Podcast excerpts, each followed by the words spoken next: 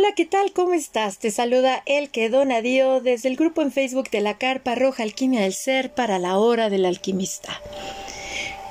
Vamos a realizar un cierre de broche de oro en las charlas de este mes de agosto del 2021.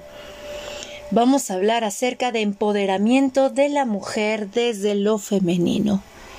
Y para ello contamos con la presencia de mi querida hermaga Tania Robles Hernández, quien tiene la formación como Moon Mother nivel 3 certificada por Miranda Gray.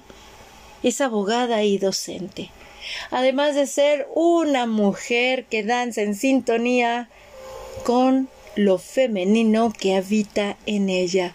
Mi querida Tania, bienvenida de nuevo a la hora del alquimista corazón. Muchas gracias, mi estimada El, que a mí me da mucho gusto poder eh, compartir este, este momento contigo y con todos tus, eh, este, pues con toda, toda tu audiencia.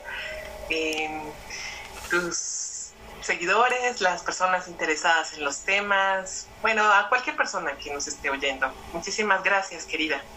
Gracias a ti, mi querida Tania, por aceptar esta invitación y compartir con nosotras estas valiosas semillas de alquimia para nuestro ser femenino. Cuéntame, hermosa, ¿de qué manera tú te diste cuenta que era necesario conectar con lo femenino en ti y a partir de ahí empoderarte. Bueno, el que es que en realidad, eh, si nos, parece que nos ponemos a pensar, yo pues estudio las ciencias sociales desde que soy muy joven. Em, tengo 16, 17 años cuando por primera vez me encuentro con este concepto de poder, ¿no? Decía yo, bueno, ¿qué es el poder, no? Qué es este, esto, esto que, pues todo mundo tiene que respetar, todo mundo tiene que seguir, o sea, la Real Academia decía que hay un dominio, que hay un imperio, que es una facultad, una jurisdicción, que alguien tiene para mandar algo o ejecutar algo, ¿no? Eh, muchos lo visualizan como gobierno.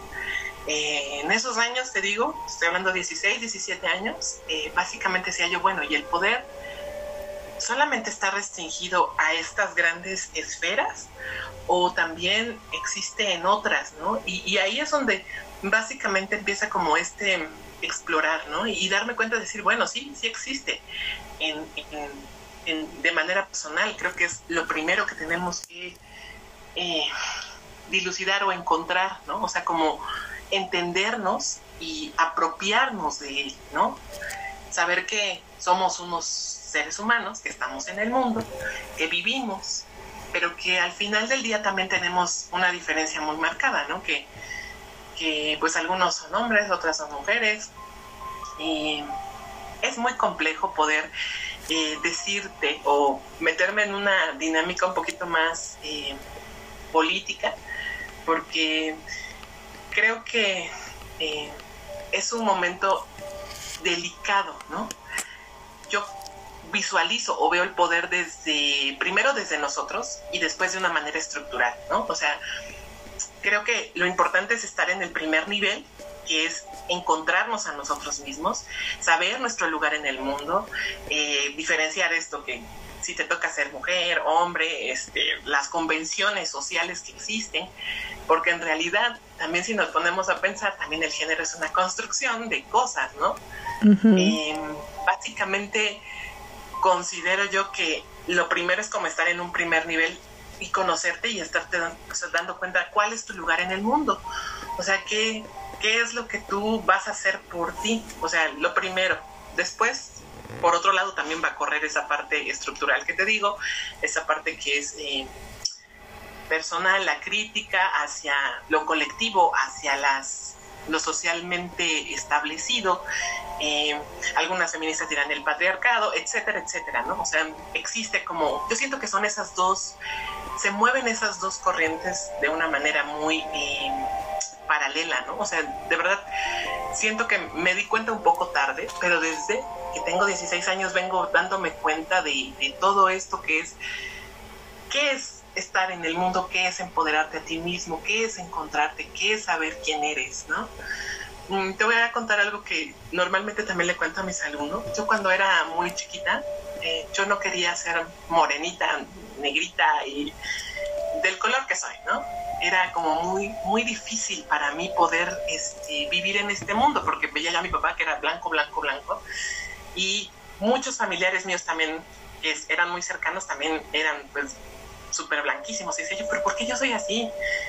Y en este proceso de tener 16 años fue acercarme a esta parte de mi negritud, de mm, saber cuál es mi lugar en el mundo y también saber que hay esas otras diferencias, ¿no? Y que en el mundo somos diversos, o sea, que la diversidad es algo que está eh, latente, pero es muy, o sea, es latente porque no está muy, o sea, no todo el mundo habla de las diversidades, ¿no? O sea, como que estamos aplastados por un monolito que nos dice las cosas son así, las cosas son así, y como estas tradiciones, esto, esto que es la cotidianidad de aceptar vivir en una sociedad que es así, que donde los hombres hacen eso, donde las mujeres hacen esto, donde, ¿no? Pero eso es como, eso ha ido cambiando, ¿no? A lo largo del tiempo. Y empezarse a cuestionar ese tipo de cosas es bien importante porque dices, bueno, ¿quién soy yo? O sea, yo qué características tengo, pero también veo que son diversos, pero la tela me da un estereotipo, pero no.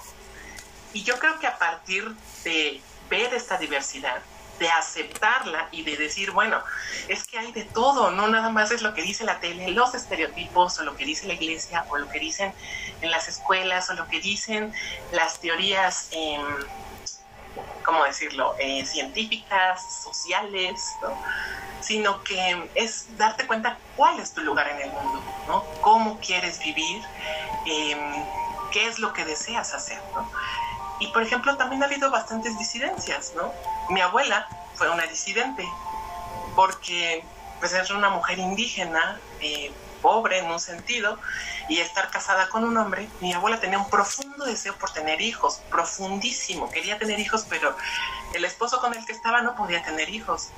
Y en ese sentido ella buscó tener hijos, o sea, dejó al esposo, imagínate, estoy hablando de los años de 30, 50. Exacto. Un poquito antes, 40, 30. Este, y básicamente ella buscó tener hijos y dejó al esposo, se salió de la comunidad. Eh, pues yo me imagino que fue mal vista, ella nunca regresó a la comunidad a la que, en la que nació. Pero en ese momento también te das cuenta y dices, ahí existen esas disidencias, porque no todo es eh, una cosa aplastante o monolítica que va a decir, no, las mujeres se tienen que quedar en su casa y tienen que hacer esto y esto y esto y esto. O como ser la más chica te toca, como esos mandatos que existen, yo creo que se pueden, eh, puede ser disidente a partir de, de, lo que es la sociedad, ¿no? O sea, como ser, ser crítica del lugar, sobre todo de, los, de las restricciones que te pueden dar eh, por ser mujer, por ser eh, pues indígena, por ser una mujer de o sea, de, de raza oscura, ¿no? O sea, ser negra en un sentido. Eh, yo sufrí como ciertas restricciones en ese sentido y yo hasta que fue un poco mayor me empecé a dar cuenta, veintitantos, como que decía yo, bueno, y es que el mundo está hecho de como de ciertas cosas que te dicen que las cosas tienen que ser en un sentido. Sin embargo, tú observas a tu alrededor y, y hay una diversidad inmensa.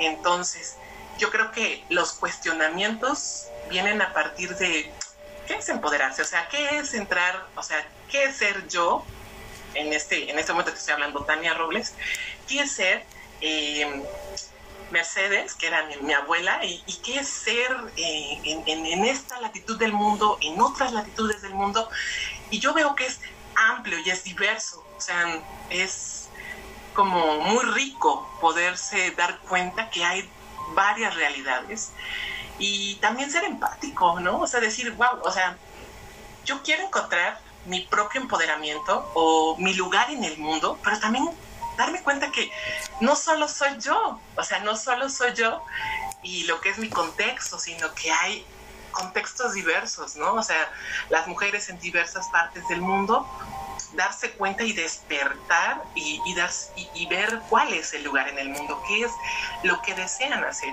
qué es el, poder interior que puedes tener y también darte cuenta cuál es la realidad y, y qué restricciones puede haber digo, en diferentes ámbitos sociales, en diferentes partes del mundo, en diferentes maneras de vida.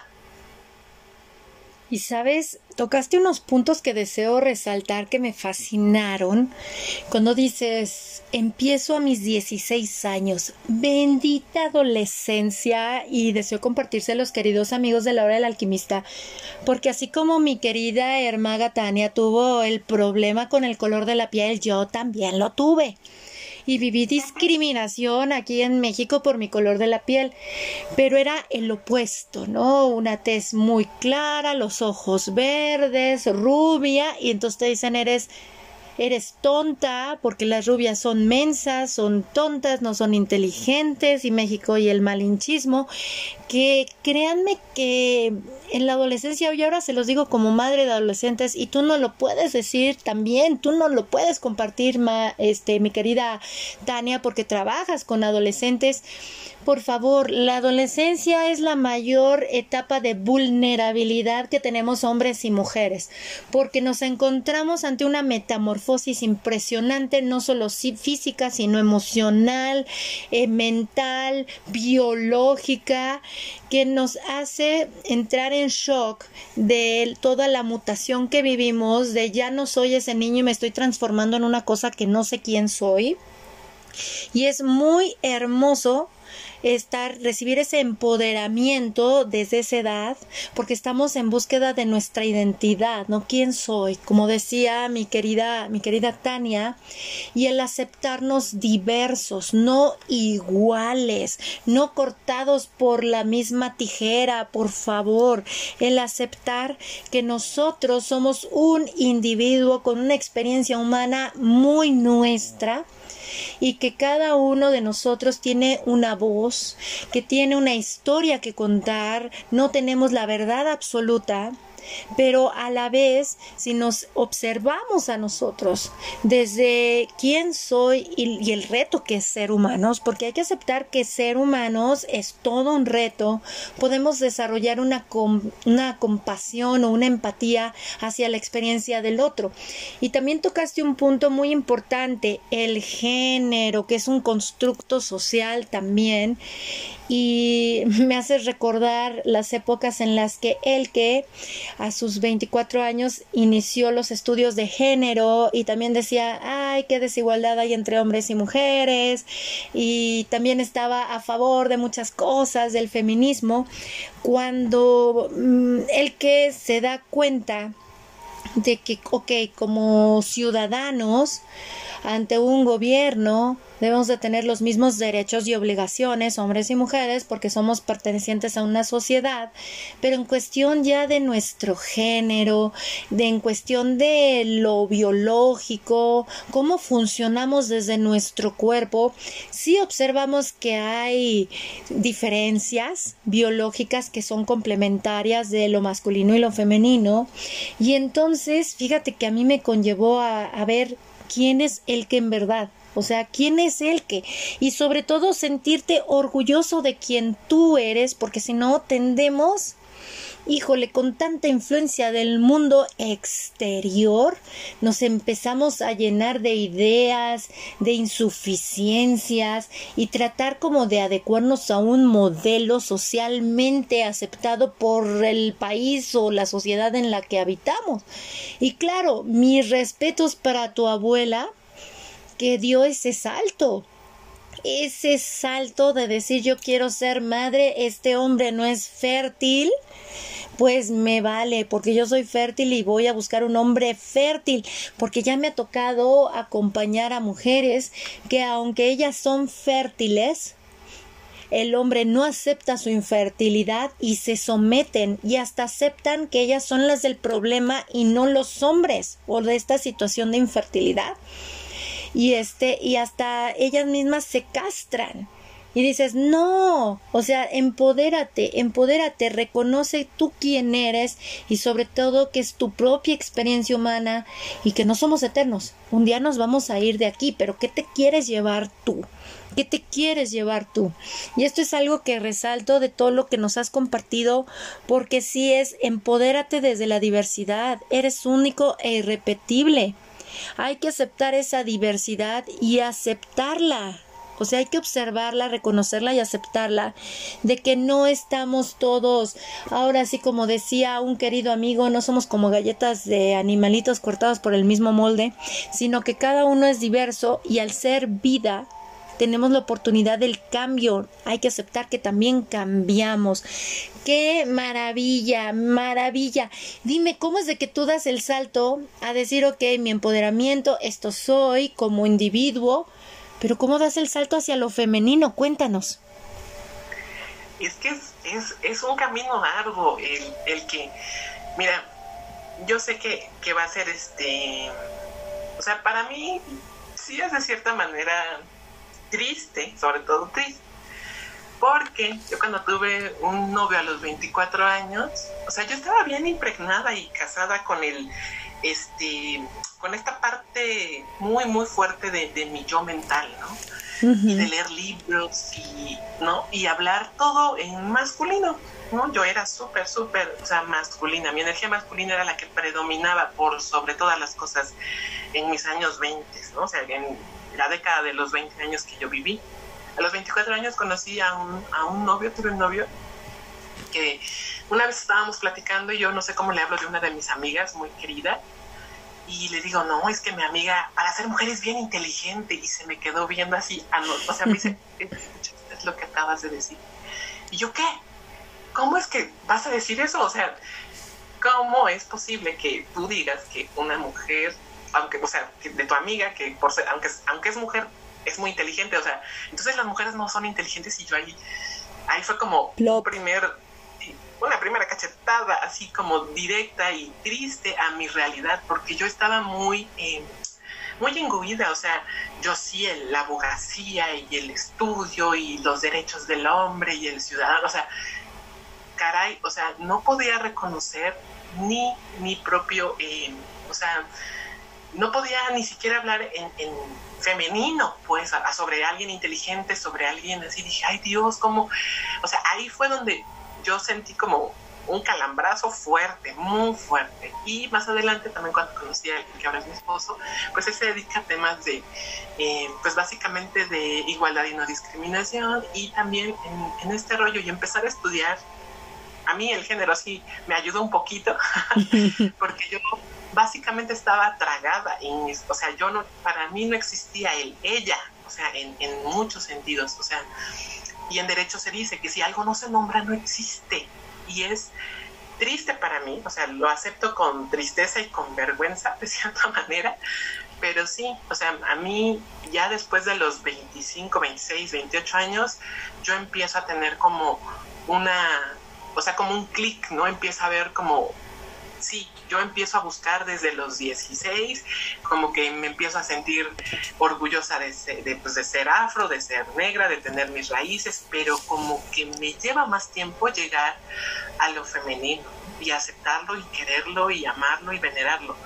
No, desde, desde donde estoy yo, desde mí, pero mi cabeza estaba como en otra fase. Y yo creo que es, que es parte de esta misma dicotomía que tiene el poder en la que yo estaba inmiscuida, donde solamente creía yo en las jerarquías, donde el mismo dominio y la subordinación pues están, ¿no? Porque también sufres acoso o hostigamiento por parte de maestros y yo ni me daba cuenta, o sea, a la larga cuando yo ya empiezo a darme cuenta de o sea, a decir, no inventes, o sea, me hostigaban, o sea, de, una manera sexual mis maestros, y yo no podía decir ni hacer nada.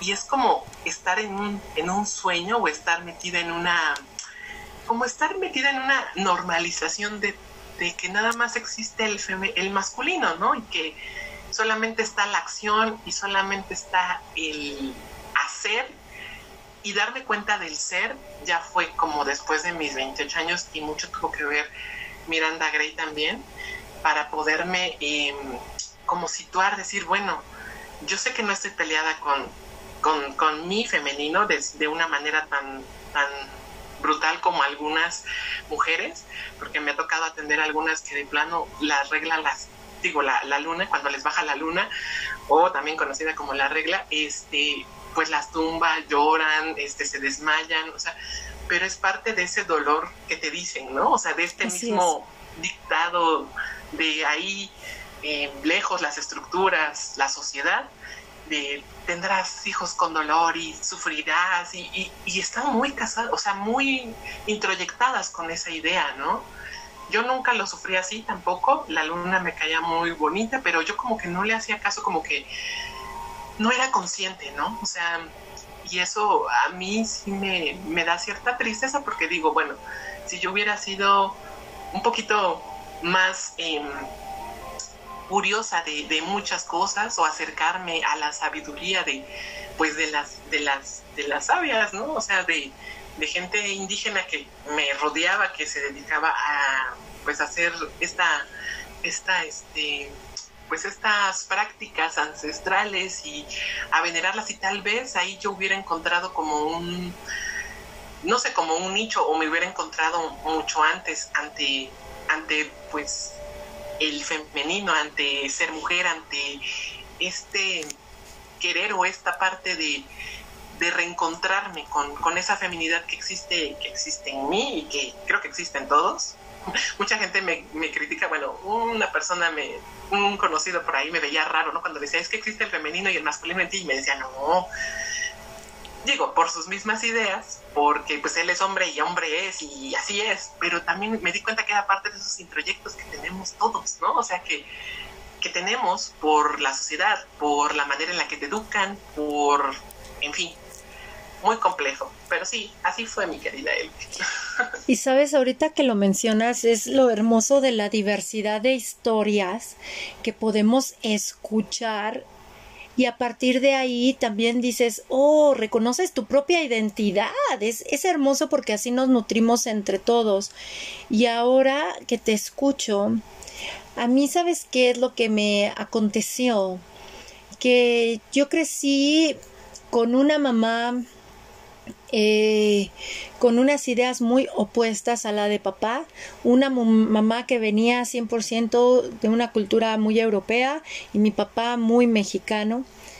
Por obvias y culturales razones se divorciaron y, me di cuenta de que mi papá en su crianza era la típica macho mexicano, que ese hombre macho mexicano cría a las mujeres muy misóginas. En mi caso fue odiar lo femenino porque mi papá me hacía ver que la mujer era tonta por su desbordamiento emocional, que yo tenía que, hacerme cargo de mis emociones cosa que es muy positiva, pero él me, la me lo hacía ver como una restricción emocional, que tenía que fomentar más un intelecto, una mujer que estudiara, que no dependiera de, económicamente de un hombre, una mujer este, que no nada más pensar en ser madre, porque ser madre era una pérdida de tiempo, no te enamores hasta que ya tu novio, hasta que hayas terminado la universidad y total, si no funciona con un cuate, lo mandas a la fregada, o sea, esas ideas de, ay chino, que qué horrible es ser mujer, pero a la vez ves a los hombres inferiores, y chocaba mucho con lo que mi mamá me inculcaba, que era el valor y el respeto hacia el hombre, hacia la mujer, que uno tenía que descansar, que no, no, no tenía que exigirse en la menstruación, uno tenía que parar, que cuando uno tenía suficiente teníamos que dedicarnos tiempo a nosotras mismas y, y, eso pues chocaba con mi papá muchísimo porque no, no, no, aquí es la competencia y el mundo es de los vivos. Y mi mamá me acuerdo que me decía no te dejes tocar físicamente por un hombre porque yo te entiendo en el aspecto de la abogacía. No estudié yo abogada como tal pero estudié comercio internacional y créeme que si yo, gracias a lo que me decía mi mamá de cómo el hombre, hay que relacionarse con el hombre y si te hablan de tal manera, mejor no les hagas caso, cómo dirigirse ante esos hombres, porque este eran poderosas herramientas que mi papá decía, no, es que tu madre te está vendiendo, ¿no? O sea, chocaban yo me di cuenta y me pude dar cuenta cuando trabajé en aduanas de que había hombres bien largos, ¿no? Dices que literal decías, este no tiene mamá, no lo educaron para saber cómo tratar a una mujer, ¿no? Entonces, para mí estos choques entre que mi papá me decía una cosa y mi mamá el otro, sí me generaron como un conflicto en la adolescencia y qué bueno que se divorciaron mis papás y que yo decidí quedarme con mi mamá, aunque era conflictivo, porque yo de mi papá decía, no, tu mamá es una acabada, o sea, puras cosas negativas, y eso me llevó a un caos personal que yo decía, guácala lo femenino, guácala mi mamá, pero quiero ser madre, pero estoy enamorada de un hombre, o sea, es impresionante todo el coco wash que puedes llegar a recibir incluso desde tu hogar, que para mí me cayó el 20 cuando cuando este me convierto en madre y leo a Simón de Beauvoir y dice que pues la mujer es la misma que genera su propio caos en los hombres, los machistas son criados por mujeres misóginas, por mujeres que están en desconexión con su ser femenino. Y entonces ahí es cuando yo digo, ah, chin, no es el hombre, el hombre no nació así me doy cuenta que el hombre también hay una mujer detrás y se llama mamá. dije, ay Dios. Y entonces dije, entonces somos las mujeres. Y dije, mendigas viejas, ay chirriones, yo soy mujer, ¿no? Y entonces, y soy mamá, y atrás, recuerdo que mi hija se encontraba brincando en mi cama detrás de mí después de leer a Simón de Beauvoir, y dije, y crió una niña una mujer. Entonces, créeme que ahí es cuando me, cayó una cubetada de, de, agua fría a mí y fui a terapia. Lo admito, queridos amigos de la hora del alquimista, la terapia no vamos los locos, sino los que queremos salir adelante y no sabemos ni cómo hacerle. Y fui a una terapia y así empecé y dije, voy a ir al encuentro con mi ser femenino, con mi ser mujer. Y cuando llega Moon Mother, no hombre, no hombre, no hombre, no hombre, ha sido para mí algo maravilloso porque he descubierto que el hombre cuando abraza lo femenino es que abraza a su madre, abraza la presencia de sus mujeres, abraza y reconoce que también es un ser emocional como nosotras. O sea, es algo precioso. Cuando un, hombre reconoce eso en sí mismo, se transforma. Se transforma y transforma la relación que tiene con su madre. Porque por lo regular, con un hombre muy cerrado a lo femenino es porque hubo una mujer también muy cerrada a lo femenino, muy castrada y por ende castrante. Es impresionante para mí mi trayecto que dije, oh, bueno, pues no está tan feo este ser mujer, pues soy mujer. Digo, pues vamos a disfrutarnos. Y con estas historias, queridos amigos de la hora del alquimista, entre el testimonio de mi querida Tania y el, y el mío, les, se los queremos compartir para que vean cómo hay distintas versiones, distintas historias y cómo desde esta diversidad, desde la historia personal que cada uno trae, podemos empoderarnos y sobre todo observamos como un nodo en el mandala humano que formamos. Pero ahora bien, mi querida, este, mi querida Hermaga, cuéntanos cómo es un empoderamiento femenino, cómo la mujer, cómo como mujeres nos podemos empoderar desde lo femenino. Compártenos, corazón.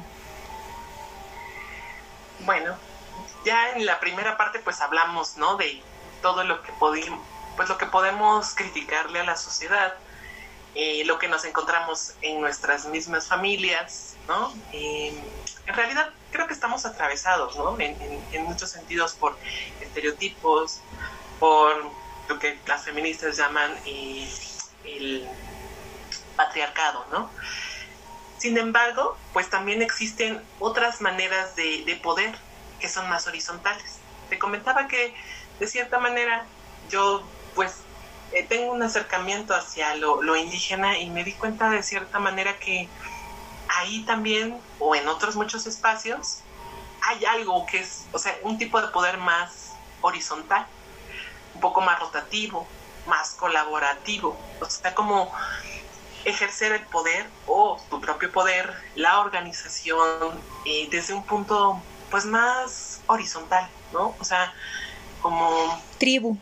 Tener una, tener una claridad acerca de, lo que es eh, la negociación, repartirse, o sea, en el ámbito, por ejemplo, doméstico, las, pues, las cargas económicas, la toma de decisiones, la administración de la vida cotidiana, el trabajo doméstico, la crianza de los hijos.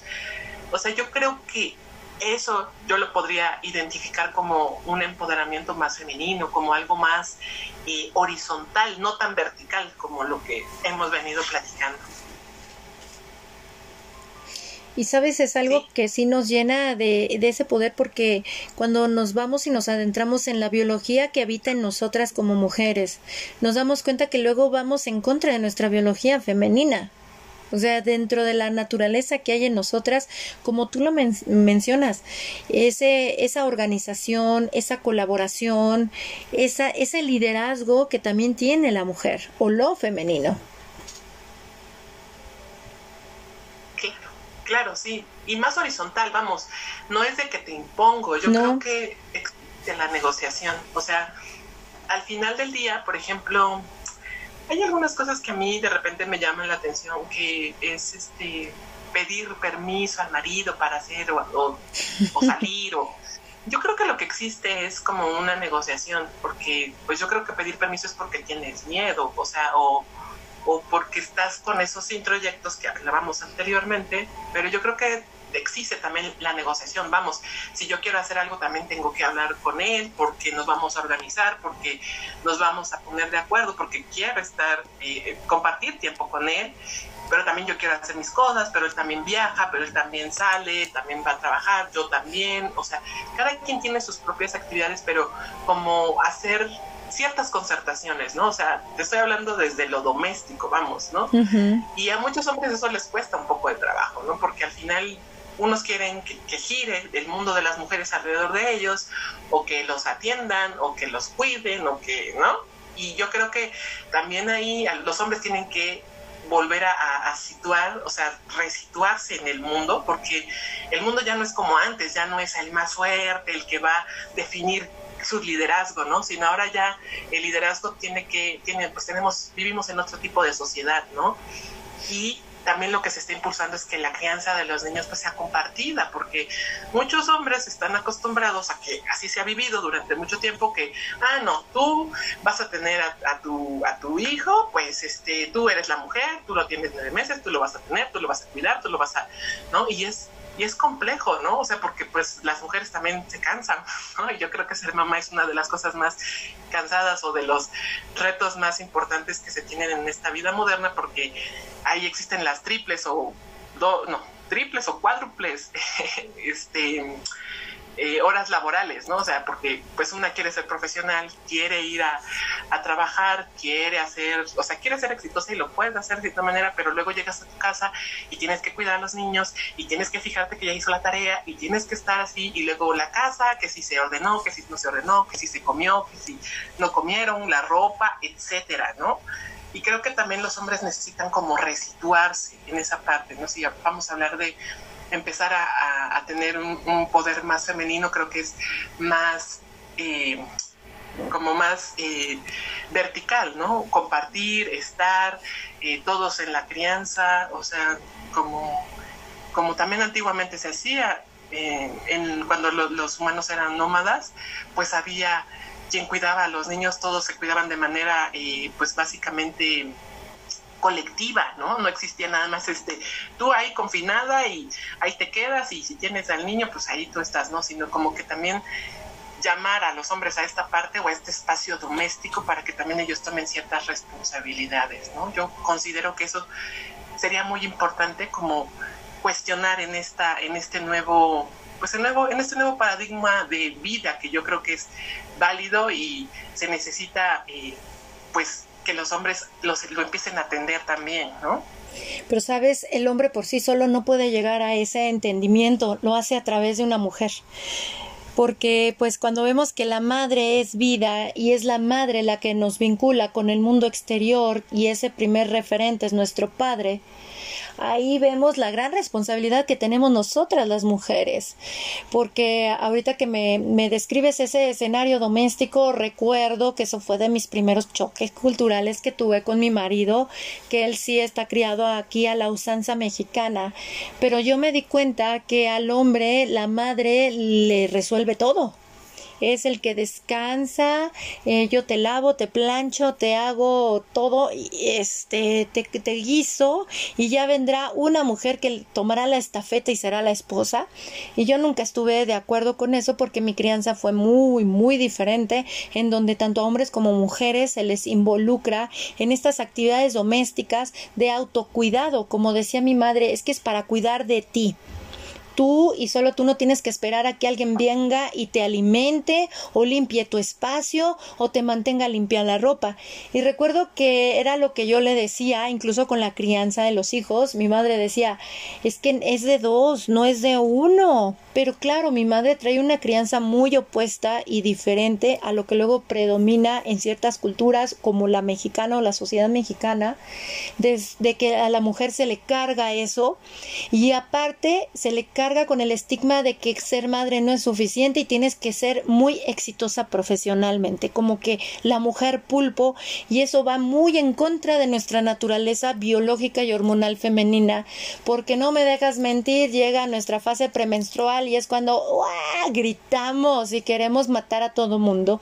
Y pero por eso desde lo femenino, desde esa conexión con nosotras mismas, de entender que somos mujeres cambiantes, que no podemos tener siempre la energía hacia afuera, observarnos que también nosotras somos madres de hombres y les tenemos que guiar, enseñarles a esos hombres a ser autosuficientes desde nuestra energía femenina, es acompañarlos, es como podemos marcar el el cambio, ya que es algo que Miranda Gray siempre nos, nos inculca, ¿no? Y nos pide en cada taller de mientras más femenina o en conexión con lo femenino, te des la oportunidad de estar tú como mujer, más espacio le vas a dar al hombre a hacer lo masculino.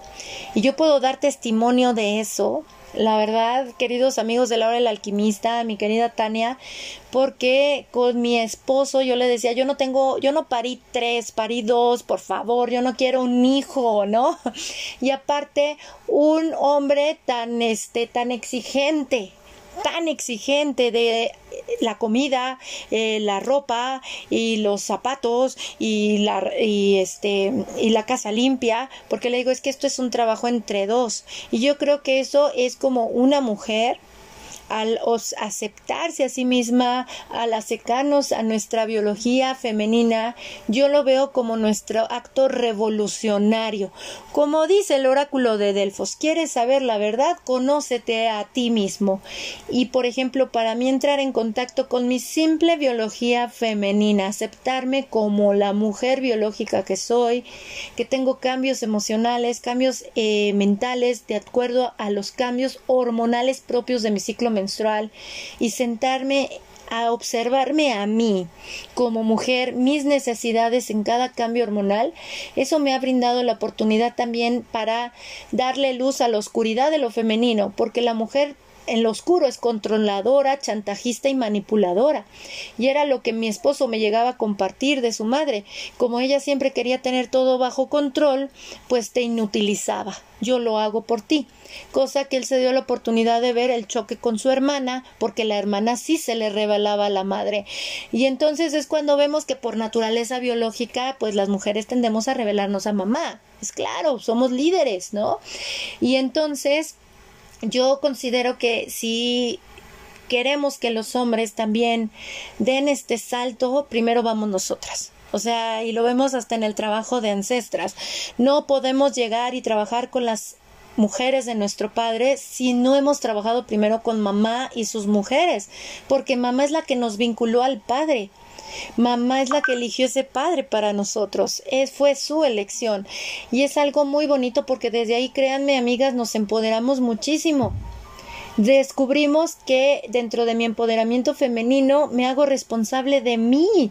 Y es algo que antes de empezar esta plática charlábamos previamente mi querida Tania y yo, que conmigo Miranda Gray siempre me decía, hazte responsable de tu energía, el que hazte responsable de tu energía.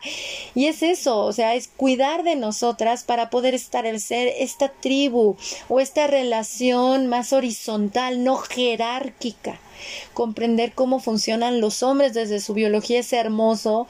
Y queridas mujeres, si crían hombres, no crean que los hombres son igual que nosotras. Hay unas hermosas este, investigaciones que les recomiendo de Lowane Britzendin. Es una neuropsiquiatra hermosa que pone ahora sí que al alcance de todos nosotros su investigación del cerebro femenino y el cerebro masculino para que vean cómo la danza de la testosterona en el hombre actúa de una manera en sus redes neuronales y cómo con nosotros la danza del estrógeno y la progesterona actúa de manera diferente en nuestras redes neuronales como mujeres. Entonces yo considero que para que un hombre comprenda lo, femenino debe de haber una mujer que ya lo haya integrado en ello, ¿no crees? Sí, en ese sentido sí, sí es importante, pero tampoco eh, yo quisiera entrar como algo más, eh, pues a dar más cargas a las mujeres, ¿no? Al final del día yo creo que también es importante, digo, si están criando a un hombre, como tú lo dices, es este importante pues sí darle valores etcétera porque es, es, un niño y va a depender de ella pero ya con los hombres adultos pues yo creo que es un poco más difícil como bien dices si ellos no no no lo han integrado desde pues desde su su, su familia o, o algunas cosas es un poco difícil también tú como mujer estar en, en una relación que a lo mejor vas a tener que eh, pues eso, ser madre de tres, ¿no? Y eso es complicado. Yo, yo siento que también es una carga más para las mujeres.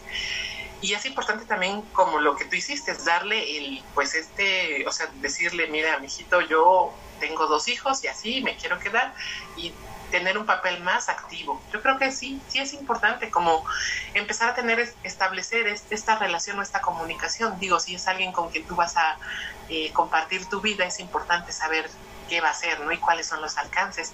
Porque a veces como mujeres también, a mí me ha tocado escuchar a muchas amigas conocidas, etcétera, es que yo pensé que iba a cambiar, ¿no? Cuando nos a cambiar, o cuando tuviéramos hijos, ¿no? Va a cambiar. Le digo, no, ya lo conociste así, va a ser muy difícil que cambie. Tampoco podemos pedirle eso, a menos que él quiera hacerlo, que sea algo que sea propio, o sea, de su decisión, de, de que él se haya hecho responsable, o sea, que sea algo, un, un acto voluntario por parte de los hombres, ¿no? Creo que sí es importante recalcar eso, ¿no? Y sí, y, y, sobre todo regresar a nosotras. No estamos para enderezar, jorobados, porque luego la energía femenina en su oscuridad tiende a, a, querer que todo esté bajo su control y que todos hagan lo que ya quieren. Ya cuando vemos que lo traemos desde nuestra biología cerebral, pues podemos comprender la gran diferencia que hay entre ser líder y ser una persona castrante y mandona, porque luego las mujeres podemos tender a ser así en nuestra oscuridad. Y sí puedo dar testimonio de que mientras más uno como mujer, uno se enfoque en, en hacer, en observarnos a nosotras mismas, en ponernos en prioridad para nosotras, sí le brindamos también espacio al otro de ser auténticamente él desde su masculinidad. Porque yo me di cuenta que eh, desde que hago lo, lo, de Moon Mother y tengo la danza cíclica, me di cuenta que le permití a mi esposo ser el papá que él tenía que entregar a sus hijas. Porque si no, uno se la pasa diciéndole, oye, ¿por qué le dijiste esto? Oye, no le hagas así. Oye, o sea, uno se convierte como en una réplica de la mamá mandona de no, no hagas esto, no hagas. Entonces el hombre que dice, pues no hago. Por eso tenemos aquí una charla, queridos amigos de la hora del alquimista, que les recomiendo ampliamente escuchar, en, de la oscuridad de la paternidad en los hombres, en donde quienes la han escuchado han coincidido con mi esposo, que les digo, ¿cómo definirías, con qué color definirías la paternidad? Gris. Dice él, gris, ausente, porque siempre está la mujer que lo controla. Créanme que yo puedo dar testimonio de eso y me di cuenta de que uno como mujer es controlador en su oscuridad. Entonces, dices, no tienes que controlar nadie hacia afuera, mejor vamos hacia adentro, observémonos, dialoguemos con la mujer que somos. Sí recomiendo ampliamente que toda mujer que así lo desee se acerque a realizar una danza cíclica, se acerque a conocer su este cómo funcionan como mujeres, hacer sus trabajos con ancestras, conectar con mamá, pueden ir ahora sí que donde su energía se sienta a gusto ahí vayan, que si es con terapia de rosas, que si es con la Moon Mother, que si es que a través del huevo Johnny, que si es a través de las carpas rojas, a lo femenino para que ustedes puedan conectar con lo femenino en ustedes. Y créanme, se los puedo decir, queridos amigos de la hora del alquimista, cuando en el nivel 2, no me deja mentir mi querida Tania, nos enseña Miranda Gray a brindar el regalo de la energía femenina al hombre, yo terminaba llorando. O sea, me movía muchísimo porque al ver a los hombres tan entregados a esto, yo decía, ¿qué estamos haciendo las mujeres con los hombres? Porque así como para nosotras está nuestro primer amor de la adolescencia y el amor de nuestra vida, para el hombre emocionalmente hablando en términos neurofisiológicos, hay dos mujeres muy importantes emocionalmente para ellos, su madre y la compañera que eligen. Y si tú te estás cuestionando, querida amiga de Laura el alquimista, y criticas a tu pareja, pues tu pareja te refleja, tú elegiste ese hombre. Y esto que nos comenta mi querida Tania de quiero cambiar al hombre es la oscuridad de lo femenino quiero dominar al otro, quiero cambiarlo, yo le voy a quitar lo borracho, lo mujeriego, deja que tenga un hijo y va a sentar cabeza, o sea, no, por favor, el control es la oscuridad de lo femenino. Y empoderarnos desde lo femenino es estar en conexión con la naturaleza. De veras, estar en conexión con el fluir, estar en conexión con lo sereno, porque la fortaleza de lo femenino no es agresivo, no es gritón, es sereno, es tribu, es paz, es, es algo preciosísimo. Mi querida Tania, a manera de cierre, ¿qué tips tú les podrías compartir a las hermosas mujeres que nos están escuchando de cómo pueden empoderarse ellas desde lo femenino que habita en ellas? Y te invito a que lo hagas también en esta conciencia de si no están en contacto con su ciclo menstrual. ¿Qué les podrías recomendar a todas estas mujeres que nos victimizamos desde lo oscuro? Porque nosotras somos víctimas oscuras y, ay, pobre, no, pobre de mí, el hombre no me entiende. No, no, no, espérate, espérate, espérate. Recuerda, detrás de cada hombre hay una mujer y se llama mamá y las mujeres que lo criaron. ¿Qué le podrías recomendar o qué tips les, nos podrías compartir para que toda mujer se pueda empoderar desde lo femenino, corazón? Ay, qué tarea tan difícil me diste. Mana, eres Moon Mother, mana, y pues nosotras, esa es nuestra chamba, porque nosotras en cada proceso de integración de la energía tenemos que depurarnos, como dice Miranda, quita las asperezas en ti para que puedas conectar con lo femenino que hay en ti. ¿Qué podrías recomendar a toda la mujer que esté escuchando esta charla? Yo creo que dar una receta mágica no podría, pero creo que desde lo que yo sé, desde lo, lo que conozco y desde lo que has vivido, lo que he vivido y lo que hemos compartido con otras mujeres, o lo que me han compartido otras mujeres también, es hacerle caso a su voz interior. O sea, porque tenemos una voz interior que nos va, o sea, nos, nos va a dar un reconocimiento. O sea, es muy eh, complejo darse cuenta que a veces el diálogo interno que tenemos es para regañarnos, para decirnos de cosas, para, o sea, el diálogo interno que manejamos es muy, eh, a veces creo que es nuestro peor enemigo y creo que es importante reconocer eso y como moverlo, ¿no? Decir, bueno, en realidad estoy hablando yo o están hablando pues mis, pues mi dolor, todo lo que puedo tener como ser humano, ¿no?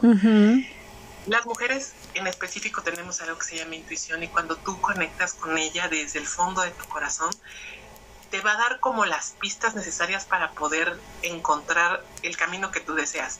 O sea, lo, lo que necesites, ya sea una mentoría con una Mother, ya sea estudiar algún libro, ya sea darte cuenta de, de, desde diversos espacios, ¿no? Y empezar a sentirte, porque eso es lo más importante, creo, en, en esto de la energía masculina y femenina. El masculino es mucho hacer, hacer, hacer. Yo creo que el femenino es empezar a ser, o sea, a reconocer tu ser, que tú eres, o sea, ya por estar en este mundo, tener, eh, ser mujer, tienes como una visión, eh, te puedes conectar a, algo superior que te puede mover desde el fondo de tu corazón, ¿no? y creo que esa voz es importante seguirla. Y a partir de eso te puedes ir acompañando de las diversas, eh, pues los diversos caminos que tú ya nos mencionabas, que son amplios y que son eh, bastante recomendables, o sea, para cualquier acercamiento así eh, en ese sentido yo creo que la intuición te lleva mucho. Y ese es el, camino que yo seguí hacia aquí, hacia las, hacia ser Moon Mother, o sea, yo empecé en un círculo de la Womb Blessing, hice todo un año completo de la sintonización sin que me hicieran nada, sin hacer una mentoría y eso empezó a generar un cambio en mí muy importante, ¿no? como a reconocer que eh, existe esta parte, em, este ser femenino que está en nosotras mismas y que lo tenemos que despertar para que nos dé una mejor, eh, pues una mejor visión de nosotras mismas, que vivamos a partir de esos, eh, pues de esos, de esos deseos que tenemos en el fondo de nuestro corazón, que son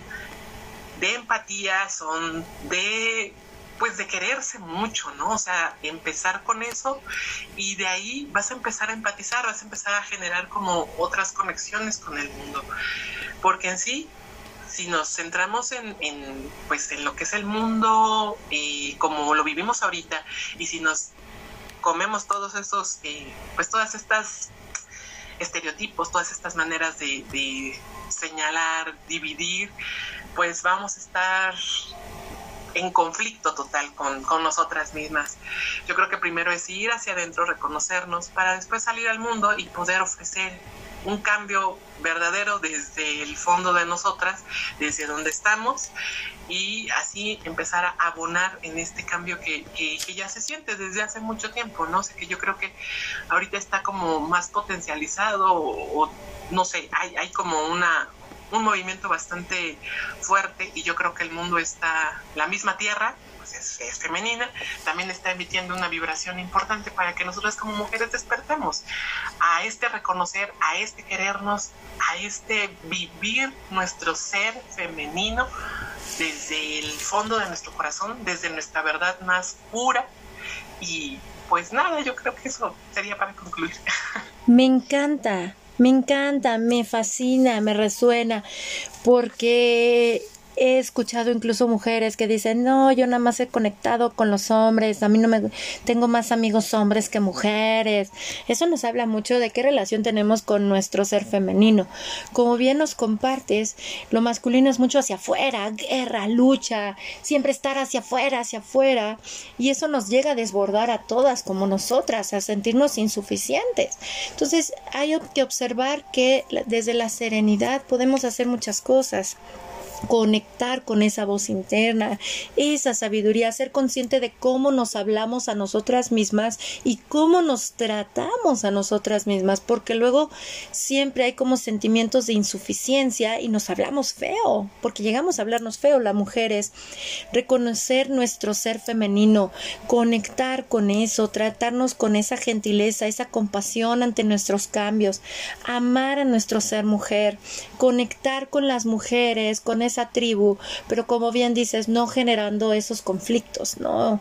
Porque luego las mujeres para conflictos en la oscuridad, uy, Dios mío, hay que reconocer esa oscuridad en nosotros para poder revelar esta sabiduría que tiene para nosotros. Y el empoderamiento de lo femenino es aceptarnos cambiantes cambiamos las mujeres. Nuestra ciclicidad por eso se hace semejante a la luna. Día a día tenemos cambios hormonales, tal como la luna cambia sus fases. Es la danza del estrógeno en nuestro cerebro. Y el hombre por eso se dice que es solar, porque su testosterona tiene una renovación diaria. Por eso el hombre puede producir ese esperma diario y a nosotras nos lleva un óvulo por mes. Entonces ahí es cuando si nos vamos a este enfoque de lo natural, la conexión con la madre tierra, como ahorita podemos ver que hay una transición en el hemisferio norte de un verano hacia un otoño. Quiere decir de una fase de madre o de ovulación a una fase de premenstrual hechicera. Observen el verano cómo cambia. Es una misma naturaleza, pero en cada parte del mundo es diferente, igual que nuestra biología todos podremos tener la misma biología, pero cada uno es diferente como esos cambios nos integran o nos forman parte. Hay estas transiciones hacia la premenstrual, la vemos en la madre tierra. ¿Qué tal están los huracanes, no? ¿Qué tal? Ahí va la premenstrual diciendo ya voy, ahí va el otoño, ¿eh? Les advierto que para el 21 de septiembre ya llegué. Entonces, por eso conectar con estos ciclos de serenidad y calma de la tierra nos ayuda muchísimo a las mujeres.